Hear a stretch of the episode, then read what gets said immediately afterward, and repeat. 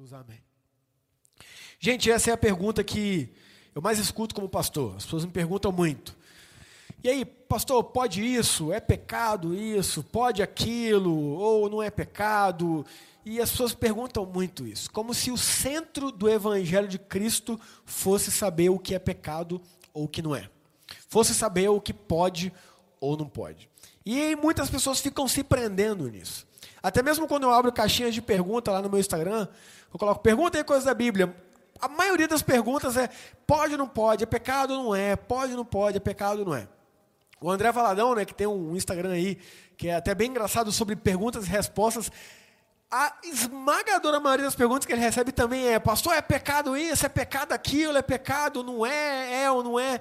E as pessoas parecem que restringiram hoje o Evangelho de Jesus Cristo ao que é pecado, o que não é, ao que pode e o que não pode. E eu quero te afirmar já, com todas as letras aqui, de forma mais clara e objetiva possível: o Evangelho não se trata disso.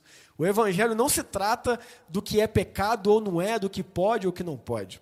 O Evangelho se trata da pessoa de Jesus Cristo e o que ele fez aqui por causa dos nossos pecados. Qual foi a missão que ele teve ao vir aqui nos resgatar, de forma que a gente não conseguiria se resgatar por causa das nossas próprias falhas. Então, a centralidade do Evangelho de Cristo é o próprio Cristo, e não o que pode, o que não pode, o que é ou o que não é pecado.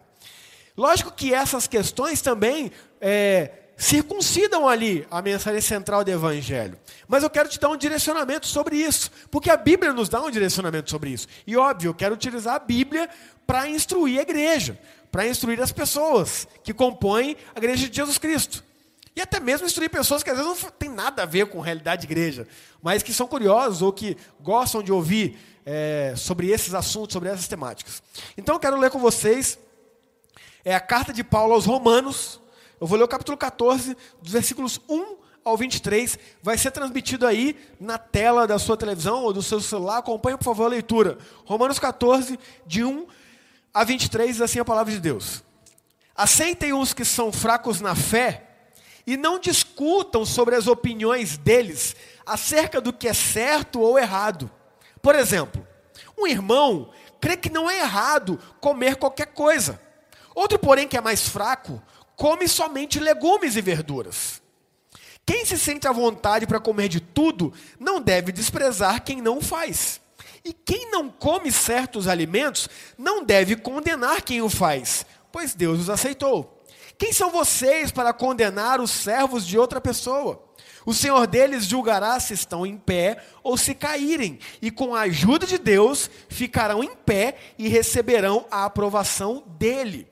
Da mesma forma, há quem considere um dia mais sagrado que outro, enquanto outros acreditam que todos os dias são iguais. Cada um deve estar plenamente convicto do que faz. Quem adora a Deus num dia especial, o faz para honrá-lo. Quem come qualquer tipo de alimento, também o faz para honrar o Senhor, uma vez que dá graças a Deus antes de comer. E quem se recusa a comer certos alimentos, deseja igualmente agradar ao Senhor, e por isso dá graças a Deus. Pois não vivemos nem morremos para nós mesmos. Se vivemos, é para honrar o Senhor. E se morremos, é para honrar o Senhor. Portanto, quer vivamos, quer morramos, pertencemos ao Senhor. Por isso Cristo morreu e ressuscitou, para ser Senhor, tanto dos vivos como dos mortos. Então por que você julga outro irmão? Por que o despreza? Lembre-se de que todos nós compareceremos diante do tribunal de Deus, pois as Escrituras dizem: Tão certo como eu vivo, diz o Senhor, todo joelho se dobrará para mim, e toda a língua declarará lealdade a Deus. Assim, cada um de nós será responsável por sua vida diante de Deus. Portanto, deixemos de julgar uns aos outros. Em vez disso, resolvam viver de modo e nunca fazer, de modo a nunca fazer um irmão tropeçar e cair. Eu sei, e estou convicto com base na autoridade do Senhor Jesus, que nenhum alimento é por si impuro. Mas se alguém considera errado ingerir determinado alimento, para essa pessoa ele é impuro. E se outro irmão se aflige em razão do que você come, ao ingerir esse alimento, você não age com amor. Não deixe que sua comida seja causa da perdição de alguém por quem Cristo morreu. Desse modo, você não será criticado por fazer algo que, ao seu ver, é bom. Pois o reino de Deus não diz respeito ao que comemos ou bebemos, mas a uma vida de justiça, paz e alegria no Espírito Santo. Se viver, se servirem a Cristo com essa atitude, agradarão a Deus e também receberão a aprovação das pessoas. Portanto, tenhamos como alvo a harmonia e procuremos edificar uns aos outros. Não destruam a obra de Deus por causa de comida. Embora todos os alimentos sejam aceitáveis, é errado comer algo que leve alguém a tropeçar. É melhor deixar de comer carne, ou beber vinho, ou de fazer qualquer outra coisa que leve um irmão a tropeçar. Você tem direito às suas convicções, mas guarde isso entre você e Deus. Felizes são aqueles que não se sentem culpados por fazer algo que consideram correto. Mas, se você tem dúvidas quanto ao que deve ou não comer, será culpado se comer, pois vai contra suas convicções. Se faz qualquer coisa sem convicção, está pecando. quero contar uma história para vocês. Existia um rei e ele queria contratar um cocheiro, um motorista de carroça, para guiá-lo no reinado. E ele fez o seguinte: ele falou: olha só, chamou lá todas aquelas pessoas que pilotavam ali, né, dirigiam as carroças com seus cavalos, e ele falou: eu quero saber quem consegue passar naquele desfiladeiro mais próximo ali ao desfiladeiro sem cair. Eu quero ver quem passa de forma mais segura ali. E aí foi o primeiro cavaleiro ali, cocheiro, ele com a sua carroça, com seus cavalos, ele foi numa alta velocidade e passou a 30 centímetros do desfiladeiro. Todo mundo ficou impressionado e falou: Nossa, esse pilota bem. O cara é fera. Eram apenas três na fase final. Está ali no momento final, apenas três. Aí foi o segundo. O segundo foi com o seu cavalo, com toda a velocidade, e passou a 15 centímetros a roda passou 15 centímetros de cair no desfiladeiro e todo mundo ficou mais impressionado ainda. O terceiro foi com o seu cavalo, ali com a sua carroça, numa velocidade segura, passou a 3 metros do desfiladeiro. O rei foi e falou: É esse que eu quero como meu cocheiro. O que passa mais longe do desfiladeiro com a velocidade mais segura. Eu estou te contando essa história porque os crentes parecem muitas vezes com os dois primeiros cocheiros ali que guiam os cavalos. Eles ficam perguntando: até onde eu posso ir para não cair no desfiladeiro? É como se fosse: aqui é pecado? É, não. E aqui? Não. E aqui? Não. E aqui? É quase, mas não é. É aqui que ele quer ficar. Mas por que isso? Por que a gente vai querer ficar no limiar, no limite entre o que é pecado e o que não é? Se o que é muito mais seguro para nós é ficar completamente distante do pecado. Entenda, eu não quero entrar na discussão aqui do que, ah, é, qual é ou como ficar distante do pecado, porque isso aí vai divergir em opiniões e óbvio, porque há várias opiniões que envolvem até a cultura. Mas existe uma fórmula muito mais fácil. Essa fórmula é: olhe para Jesus, imite Jesus, siga o exemplo de Jesus, porque quanto mais próximo estivermos de Jesus, mais nos relacionarmos com Jesus, mais tivermos uma identificação com a pessoa do Cristo que veio aqui e se fez homem, mais distante estaremos do desfiladeiro do pecado.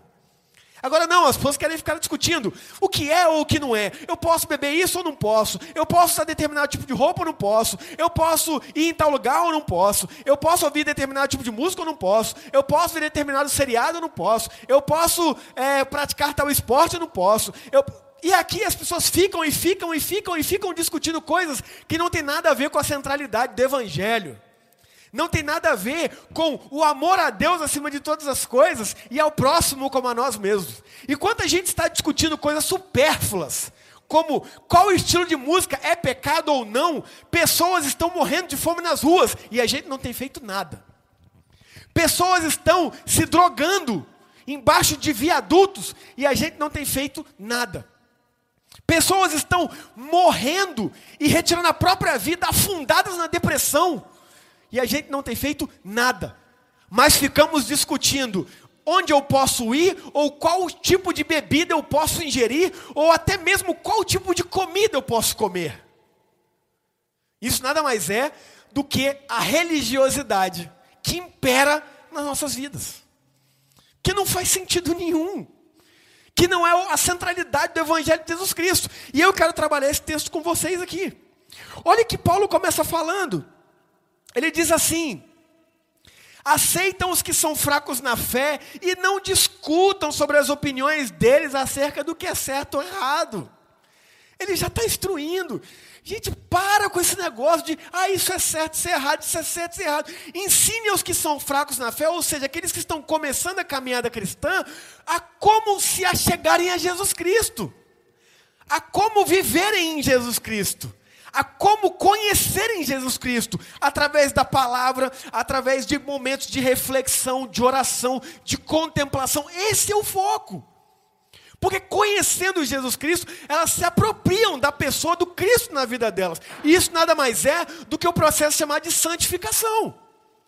Santificação não diz respeito ao que você faz ou deixa de fazer. Santificação diz respeito a quem você era e agora quem você é em Cristo Jesus.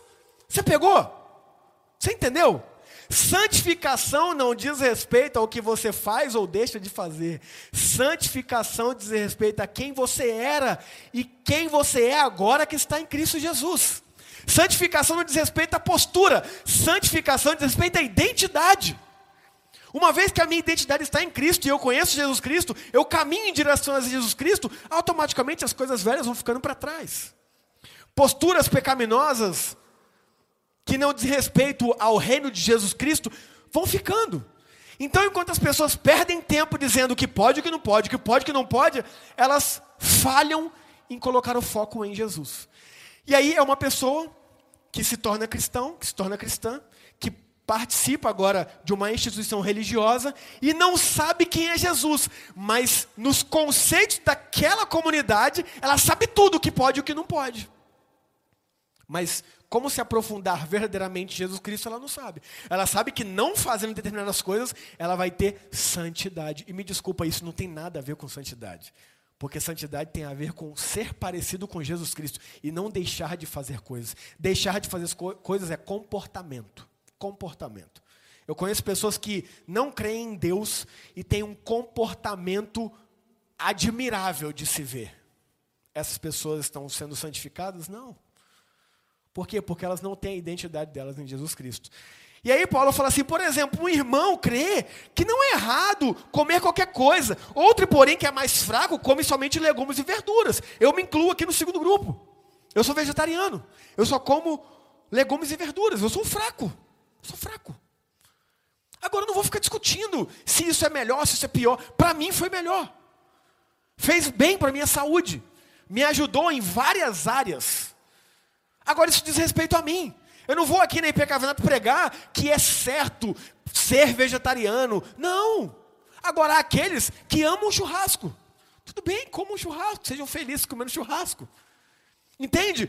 Não é para a gente ficar brigando, é para a gente fazer as coisas em paz com Deus. Eu estou em paz com Deus, não comendo carne. Agora eu já ouvi pastor falando que ser vegano é pecado, porque lá no deserto é, o maná era leite e mel. E aí, leite e mel é contra o veganismo. Eu não sou vegano, eu sou vegetariano, então eu consumo leite e mel. Mas olha que argumento infeliz.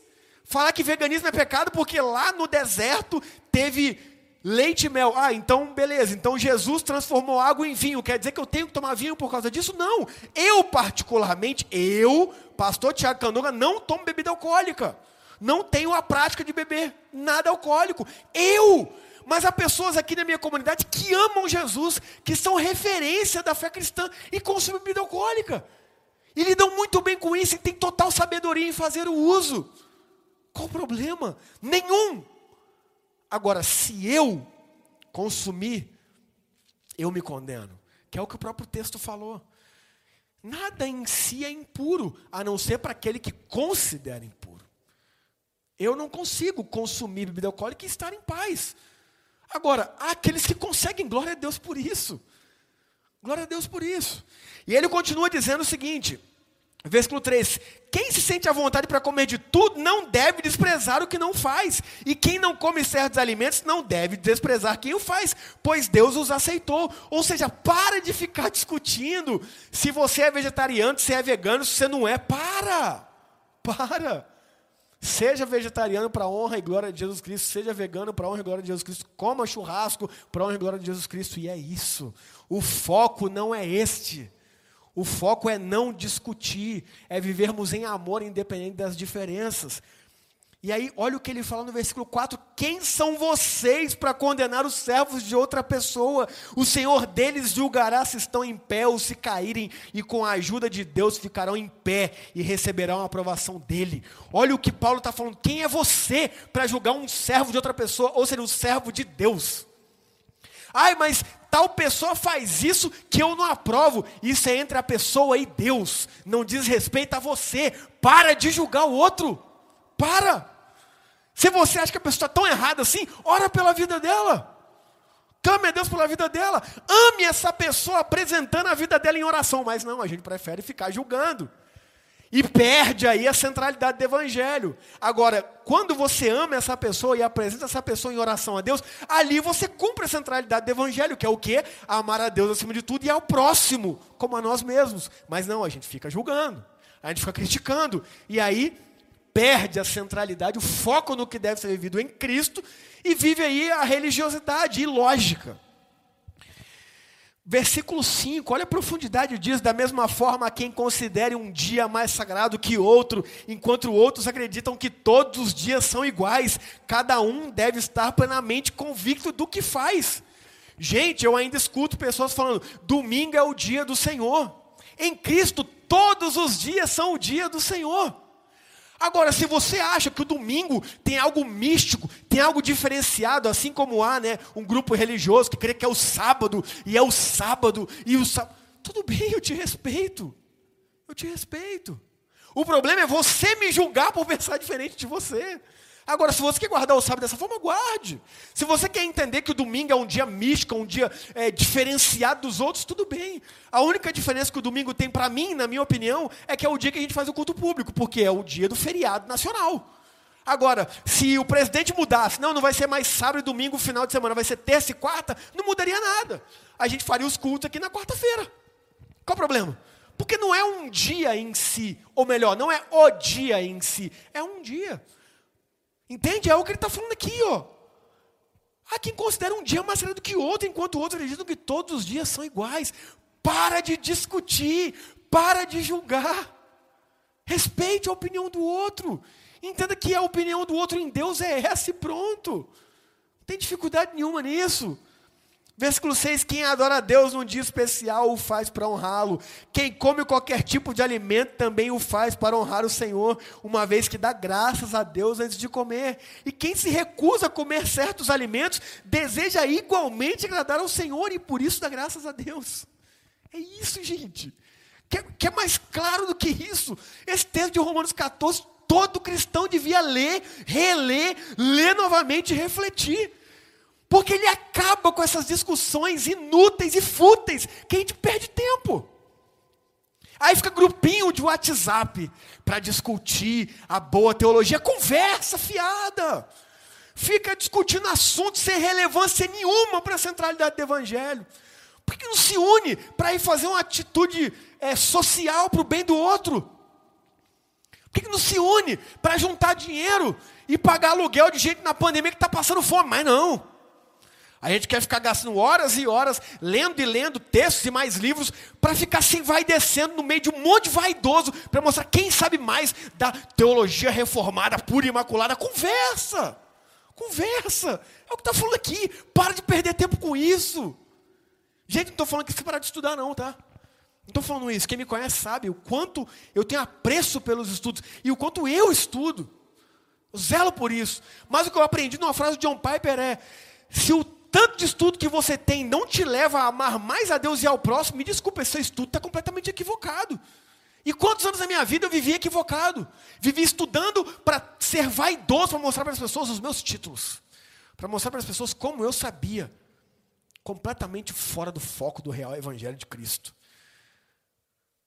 mergulhado na religiosidade farisaica. Não, conheça, estude, se empenhe, mas com o objetivo de transformar cada vez mais claro para aqueles que não conhecem Cristo, na prática e no discurso, nas duas vias. Olha o que apóstolo Paulo fala no versículo 7: Pois não vivemos nem morremos para nós mesmos, se vivemos é para honrar o Senhor, e se morremos é para honrar o Senhor, portanto, quer vivamos, quer morramos, pertencemos ao Senhor. Toma, toma.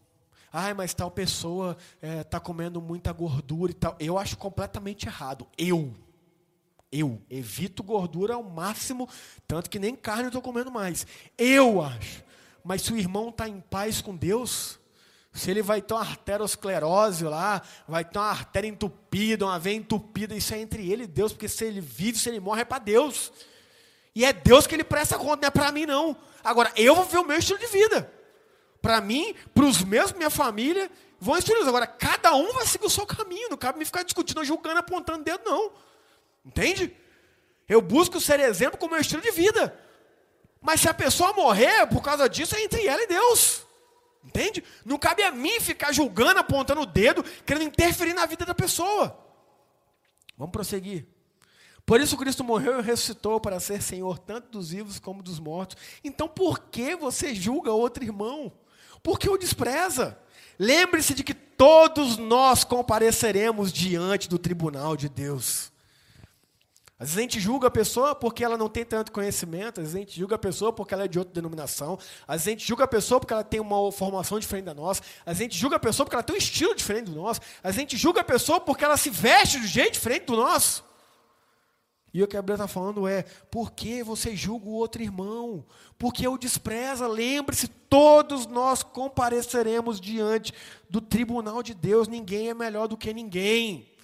Ninguém sabe mais do que ninguém. A nossa referência é Cristo, se apegue em Cristo, ame a Deus acima de tudo e ao próximo como a nós mesmos. Essa é a centralidade do Evangelho. Mas a gente se perde julgando o outro, desprezando o outro. Versículo 11: Pois as Escrituras dizem: Tão certo como eu vivo, diz o Senhor, todo joelho se dobrará para mim e toda a língua declarará lealdade a Deus. Assim cada um de nós será responsável por sua vida diante de Deus. Já viu o jogo da vida? Já jogou? Uma vez eu vi um post sensacional no Facebook. Falei assim, galera, vamos jogar o jogo da vida? Cada um cuida da sua. As pessoas precisam aprender mais a jogar o jogo da vida. Cada um cuidar da sua. Agora entenda. A perspectiva do Evangelho é clara e simples. É o que a gente está vendo aqui. Eu tenho pregado isso incessantemente. A gente deve olhar para nós, para nos medir, para nos julgarmos, nos analisarmos, refletirmos, nos reajustarmos. Isso é para dentro, é para nós. Mas também devemos olhar para o outro com um objetivo: de amar e servir. Melhor, dois objetivos. Que é o que Jesus veio aqui fazer amar e servir ao próximo. Olhe para você para se analisar, para se julgar, para se corrigir. Olhe para o outro para amar e servir, porque cada um de nós dará conta por sua própria vida diante de Deus. Então pare de ficar avaliando a vida do outro, julgando a vida do outro, criticando a vida do outro ou da outra. Mas olhe para o outro e para a outra para amar e servir. Olhe para você para se analisar, refletir, repensar, evoluir e crescer. Ele continua, versículo 13: Portanto, deixemos de julgar uns aos outros. Olha quantas vezes ele está falando para a gente não julgar. Porque ele sabe que crente, ô oh, povinho que gosta de julgar. É desde lá, é desde o século I, gente. É desde o século I, isso aí está nas nossas entranhas. O pecado do julgamento, se achar melhor que os outros. Portanto, deixemos de julgar uns aos outros, em vez disso, resolvam viver de modo a nunca fazer um irmão tropeçar e cair. Nunca. Aí tem gente que está achando que ah, é, é a minha tatuagem que faz o irmão tropeçar e cair. Ah, é o meu brinco, é o meu piercing que faz o irmão tropeçar e cair. Ah, é, é, é, eu ter tomado uma cervejinha que faz o irmão tropeçar e cair. Meu amigo e minha amiga, as pessoas estão saindo das paredes da instituição. Não é por causa de tatuagem, piercing, brinco, ou porque o irmão tomou uma cervejinha ou outro, não. Elas estão saindo das paredes da instituição, que eu não chamo nem de igreja. É porque não está havendo realmente amor a Deus e amor ao próximo. Porque se a gente ama as pessoas na prática, na prática, as pessoas ficam em nosso meio, mesmo não concordando. Há pessoas aqui na minha comunidade que não concordam com as minhas tatuagens. Tudo bem, tudo bem, tranquilo. São opiniões. Mas a gente se ama, a gente se serve. E isso é muito maior do que as nossas diferenças. Porque maior é o que nos une, que é Cristo, do que o que nos afasta, que são coisas humanas. Você vem de uma criação, você vem de uma cultura, eu venho de outra. Você é de uma realidade, eu sou de outra. De fato, isso tende a nos afastar, mas maior é o que nos une, que é Cristo. Então as pessoas estão deixando de estar na comunidade, na real igreja, não por causa de normas e costumes, mas por causa da falta de amor a Deus e ao próximo. Porque a gente julga, a gente exclui, a gente critica, a gente deixa de lado, a gente aponta o dedo, a gente é hipócrita e um monte de mais coisa aí. É por isso que as pessoas estão deixando de ficar no nosso meio. É por isso que as pessoas têm pavor de evangélicos. Por causa da hipocrisia. Desse achar-se melhor. Você conhece, provavelmente você já foi até essa pessoa. Era uma pessoa legal demais quando não era cristão. Virou cristão, virou um chato, uma chata. Julgador, julgadora, vive apontando o dedo, falando que todo mundo está errado. Era a pessoa que estava todo churrado da família, zoando tudo. Converteu, virou um julgador. Tudo agora é errado, ninguém mais presta. Você acha?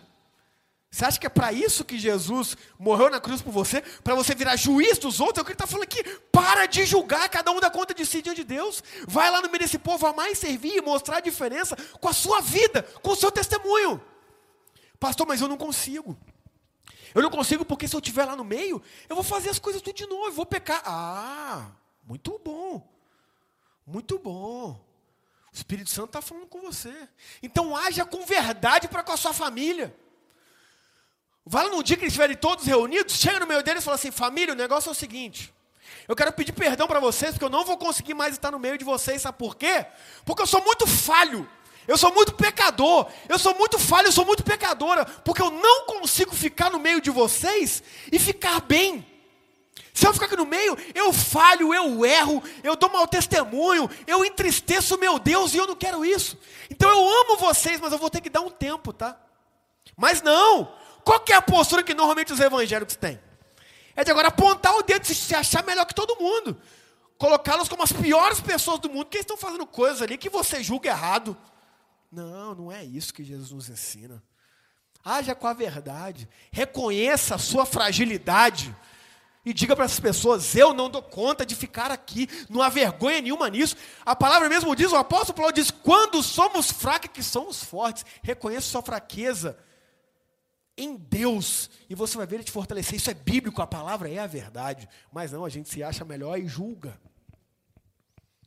Versículo 14: Eu sei e estou convencido, com base na autoridade do Senhor Jesus, que nenhum alimento é por si mesmo impuro mas se alguém considera errado ingerir determinado alimento, para essa pessoa ele é impuro. Tem pessoas que dizem aí, comer carne de porco é pecado, comer marisco é pecado, e pecado, e pecado. Gente, isso aí é cultura veterotestamentária. É lá no Antigo Testamento, é lei cerimonial. Isso aí em Cristo, o véu rasgou, acabou. Você pode comer o que você quiser, meu amigo. Você pode ingerir o que você quiser. Agora entenda, se você se condena, aí se torna impuro. Ou seja, é muito mais de consciência do que da prática em si. Como eu falei para vocês, hoje, a minha consciência não aceita mais eu comer carne, de nenhum tipo. E eu não como. Agora, eu não julgo quem come. Basicamente, na minha casa, só eu. Ou melhor, na minha casa, só eu sou vegetariano. Mas eu não fico julgando minha esposa ou meus filhos, não. É o que fez sentido para mim, acabou. Os meus amigos todos comem. Não tem problema nenhum, nem eles me julgam, nem eu julgo. A gente convive muito bem, por quê? Porque maior que nos une que nos afasta, é Cristo. É nosso amor, é nosso serviço um pelo outro. A gente só pensa diferente em algumas coisas. Versículo 15. e se outro irmão se aflige em razão do que você come, ao ingerir esse alimento, você não age com amor. Não deixe que sua comida seja causa da perdição de alguém, por quem Cristo morreu. Olha o que o apóstolo está falando aqui. Há pessoas nessa cultura, na cultura aqui dos romanos, que se sentiam completamente ofendidas mediante a cristãos que comiam alimentos sacrificados a ídolos. Por quê? Porque o cristão, ele sabe que ele está em Cristo. Em Cristo não há condenação. Então, às vezes, tinham ali alimentos sacrificados a outros ídolos, que não tinha problema nenhum. Ele falava, ih, Paulo, estou em Cristo, eu vou e como. Só que o próprio apóstolo Paulo nos instrui sobre isso. Ele fala, você não deve comer, não pela sua consciência, mas pela consciência do outro. Então, por exemplo, se uma pessoa de uma religião completamente diferente da minha e até oposta aos meus princípios me chama para ir almoçar na casa dela, eu posso ir lá e posso comer tranquilamente. Mas se a pessoa disser para mim, olha só, esse alimento é consagrado a determinadas entidades, eu deixo de comer não por causa de mim, mas por causa da pessoa. Para que ela não pense que eu compactuo com aquilo ali. Então, por respeito a ela, eu falo, não, é, eu não vou comer. Mas não teria problema nenhum eu comer se ela não tivesse me falado. Então é nesse contexto que ele está falando. É nesse contexto aqui. O amor a Deus e ao próximo, ele está acima de qualquer coisa. Então, meu amigo e minha amiga, eu vou te dar um conselho. Se a sua família, se pessoas próximas de você se ofendem pelo que você come, se ofendem pelo que você bebe, coloca isso diante de Deus e para, cara. Para. Sabe por quê? Porque o seu amor a Deus e ao próximo deve ser maior do que comida ou bebida. Percebe? Agora você, meu amigo e minha amiga que está me ouvindo aqui também, e está pensando aí, é, realmente eu me ofendo com tal pessoa bebendo bebida alcoólica perto de mim. Por favor, cresça também, tá? Cresça. Desenvolve espiritualmente. Porque não é o ato de uma pessoa beber uma bebida alcoólica ou não que vai te derrubar da fé. Se isso está acontecendo, você ainda é muito infantil na fé. Me desculpa a sinceridade. Você é o que está contido nesse texto aqui. Fraco na fé, débil na fé. E quantas pessoas de 50 anos de igreja ainda fica, ai, eu escandalizo vendo tal pessoa tomando uma cervejinha. Ah, por favor, meu irmão e minha irmã, desenvolva na sua fé amadureça, cresça diante de Cristo. O reino de Deus não é comida nem bebida, mas é amor. Percebe? Entenda que esse texto aqui está falando do débil na fé, do fraco na fé. Eu entendo aquela pessoa que está chegando agora na comunidade, que veio de um histórico, às vezes, de drogadição, de muita bebida, e aí corta isso pela raiz e até acha estranho, às vezes, uma pessoa que está aqui há tanto tempo bebendo, eu até entendo essa pessoa, está chegando agora. Então, por respeito a essa pessoa, vamos, gente, vamos dar uma evitada. Prova disso a gente vive isso na igreja. A nossa Santa Ceia é suco. Por que não é vinho? Por respeito a essas pessoas que são fracas na fé, estão chegando agora. Às vezes a pessoa está vindo de um tratamento de um vício, de alcoolismo, aí eu vou dar um vinho na Santa Ceia para ela, aí às vezes dá um start ali na mente, ela sai daqui e vai para um bar e vai se acabar. Então a gente vive isso aqui. A gente vive o amor ao próximo. Mas essa pessoa, ela precisa caminhar conosco, caminhar focada em Jesus Cristo para evoluir também. Para entender que o que não cabe a ela, às vezes cabe ao outro, que é a minha realidade, gente. Eu não bebo, por quê? Por causa de um passado. Porque um dia eu já fui esse fraco na fé dessa forma. Hoje não sou mais, mas eu entendo que não é para mim. Mas as pessoas que ao meu redor que querem fazer uso de forma sábia, não tem problema nenhum. Ah, mas se fizer de forma é, insensata, eu como amigo, como, como pastor, vou lá orientar essa pessoa. Entendeu? Com todo amor do mundo, vou orientar. Mas não porque eu estou me escandalizando, não. A minha fé está firmada em Cristo, não no outro. Então, você está entendendo, ô irmãozinho, ô irmãzinha, que tem mil anos de igreja e fica aí dizendo que se escandaliza com uma tatuagem? Ô, vamos, vamos evoluir, vamos. Você não se enquadra mais aqui não, ou pelo menos não deveria se enquadrar. Você já tem muito tempo aí para ficar achando que reino de Deus é comida e bebida. É norma e costume. Vamos evoluir? Vamos? Vamos crescer? Vamos avançar na fé, vamos amadurecer. Não é para ficar bravo comigo, não. Não é para ficar bravo comigo, não. É para refletir nesta mensagem aqui e ver que esse texto aqui é para o fraco na fé. E às vezes você está se encaixando nisso aí. E aí, versículo 17, ele diz: Versículo 16, desculpe. Desse modo, você não será criticado por fazer algo que, ao seu ver, é bom. Olha isso aqui, desse modo você não será criticado por algo que ao seu ver é bom, pois o reino de Deus não diz respeito ao que comemos ou bebemos, mas a uma vida de justiça, paz e alegria no Espírito Santo. O reino de Deus não diz respeito a comida ou bebida, roupa, tatuagem, forma de usar o cabelo ou não, diz respeito a justiça, paz e alegria no Espírito Santo. Justiça, paz e alegria. É isso que a gente deve viver e refletir, que nada mais são do que elementos do caráter de Jesus Cristo. Justiça, paz e alegria. Mas a gente fica perdendo tempo discutindo essas coisas. Fica em grupinho de WhatsApp batendo boca sobre o que é, o que não é, o que pode, o que não pode. E fica a vida inteira nisso aí. E não evolui. E não aprofunda no Evangelho de Cristo. E não aprofunda nas coisas concernentes ao reino de Deus, ao que realmente é espiritual, que diz respeito à justiça, paz e alegria. Que, obviamente, se resume em amar a Deus acima de tudo e ao próximo como a nós mesmos.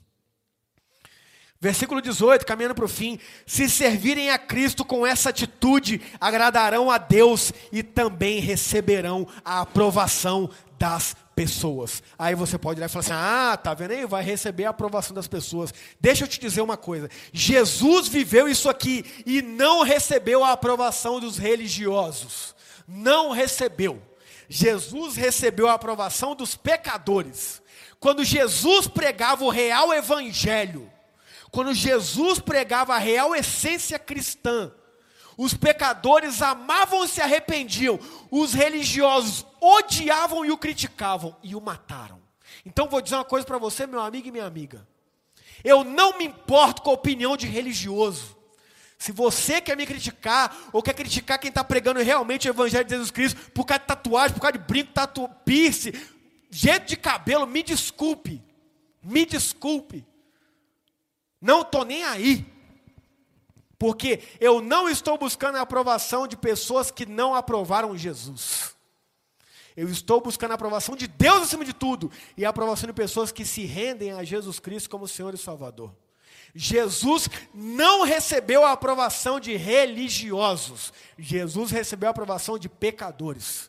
Quantos anos do meu ministério eu fiquei me preocupando em receber a aprovação de crente? Receber tapinha nas costas de crente, pregando um monte de mensagem que não fazia sentido nenhum para quem não conhecia Cristo, mas que os crentes amavam. Por quê? Porque eu ficava basicamente falando sobre comida, bebida, é, sobre normas e costumes. E os crentes amam. Mas não, não é esse o foco. Não é esse o foco. Entenda, olha o que ele diz aqui se servirem a Cristo com essa atitude, que é a atitude de justiça, paz e alegria no Espírito Santo, agradarão a Deus e também receberão a aprovação das pessoas. Lembre-se, Jesus não recebeu a aprovação dos religiosos, Jesus recebeu a aprovação dos pecadores que se arrependiam e se achegavam a Ele em espírito e em verdade pelo agir do Espírito Santo, enquanto os religiosos endureciam o seu coração, criticavam e o mataram. Versículo 19: Portanto, tenhamos como alvo e a harmonia e procuremos edificar uns aos outros. A harmonia em quem? Em Cristo. É o que ele falou desde o começo. Não discuta opinião. Não fique focando no que pode, o que não pode, o que é, o que não é. Tenham harmonia em Cristo e edifiquem, ou seja, evoluam um ao outro. Acrescentem na vida um dos outros, como ensinando as pessoas a conhecer Jesus, a se aprofundar nele, a ter identificação com a identidade dele, a viverem uma real vida de santidade, que nada mais é serem parecidos e parecidas com Jesus Cristo. Versículo 20: Não destruam a obra de Deus por causa da comida, embora todos os alimentos sejam aceitáveis, é errado comer algo que leve alguém a tropeçar. Mais uma vez, quem é esse alguém que tropeça? É o fraco na fé, que foi dito lá no versículo 1 do capítulo 14. Então, irmãos, tenhamos muita sensibilidade em lidar com os fracos na fé, com os novos na fé. Muita, muita. Quantas coisas eu deixo de comentar, eu deixo de falar, eu deixo de fazer perto de pessoas que estão começando na fé. Não porque eu acho errado, mas porque eu sei que elas ainda não têm maturidade para entender. Quantas? Agora eu vou falar uma outra coisa também. Tem gente que tem mil anos de igreja, já falei aqui, que fica tudo achando ruim, critica tudo. Me desculpe, essas pessoas vivem julgando os outros e é o que é condenado aqui o tempo inteiro. Com essas pessoas eu não perco nem meu tempo. Versículo 21, é melhor deixar de comer carne, ou de beber vinho, ou de fazer qualquer outra coisa que leve um irmão a tropeçar. Mais uma vez, quem é esse irmão que vai tropeçar? O débil na fé, o fraco na fé, o que está iniciando. É este que o foco aqui do texto está falando. Está lá no versículo 1, volta lá no 14, 1 que você vai ver. Você tem direito às suas convicções, mas guarde isso entre você e Deus. Felizes são aqueles que não se sentem culpados de fazer algo que consideram correto. Gente, olha a profundidade disso aqui. Existem coisas, meu amigo e minha amiga, que você acha correto, que vai dizer respeito entre você e Deus. Entenda, Deus tem os princípios dele para nos instruir, para nos dar uma vida correta, uma vida abundante, uma vida que faz o mundo ser um lugar melhor. Siga esses princípios na sua essência e faça aquilo que você considera certo diante de perante você e ele. Mas a coisa que vai ser perante você e ele mesmo. No desrespeito a falar para todos, no desrespeito à vida pública, desrespeito a você e Deus. Por exemplo, eu conheço um irmão que ama Jesus, que vai lá na quarta-feira, vai assistir o time dele jogar, vai lá diante de Deus, toma lá sua cervejinha em paz, dali ele vai para a cama, dorme. Qual o problema? Qual o problema? Procura depois no Google aí um artigo do Charles Spurgeon, considerado o príncipe dos pregadores, um dos maiores influenciadores da cultura reformada protestante do século, século 20, perdão. Procura o artigo que diz 20 maneiras de fumar charuto para a glória de Deus. É, vai lá ler. Leia lá. Nosso pastor falou para fumar, fumar charuto. Eu não falei nada, meu amigo. Eu não bebo nem álcool, quanto mais fumar charuto. Eu estou dizendo o seguinte: este homem de Deus tinha a prática de fumar charuto. E ele não se condenava nisso e fez um artigo impressionante sobre isso. Ah, mas não é porque o esposo falou que eu tenho que concordar. Ninguém está dizendo que tem que concordar. Se não é bom para você, não faça. O que eu quero dizer para você é: leia o artigo e olhe os argumentos dele e, e, e me diga se você tem coragem de julgá-lo, porque eu não tenho. Eu não tenho. Eu simplesmente olho e falo: não é para mim. Não é para mim. Agora, entre as convicções que ele tem, que ele tem direito de ter, que o texto está dizendo, você tem direito às suas convicções, mas guarde isso entre você e Deus. Felizes são aqueles que não se sentem culpados por fazer algo que consideram correto. Spurgeon não se sentia culpado, não se condenava em fumar charuto. Eu, se eu fizer, eu me condeno. Então eu não faço. Eu me condeno, como eu disse, até de tomar álcool. Então eu não faço. Mas se você, meu amigo e minha amiga, tem sabedoria, tem uma vida firmada em Jesus Cristo, você tem direito às suas convicções.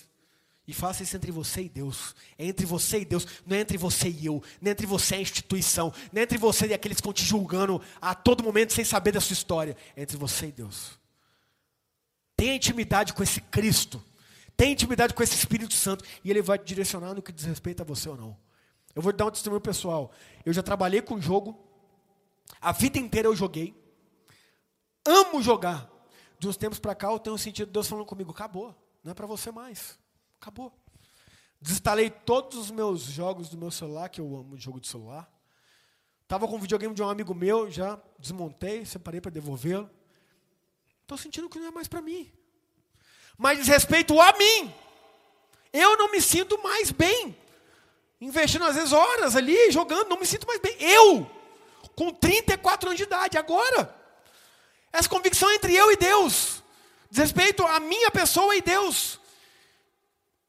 E felizes são aqueles que não se sentem culpados de fazer algo que consideram correto. Eu não estou me sentindo culpado de parar de jogar. Agora, ah, pastor, eu jogo a mim, irmão. Faça para Deus e Deus vai te usar. Como me usou muito no meio dos games.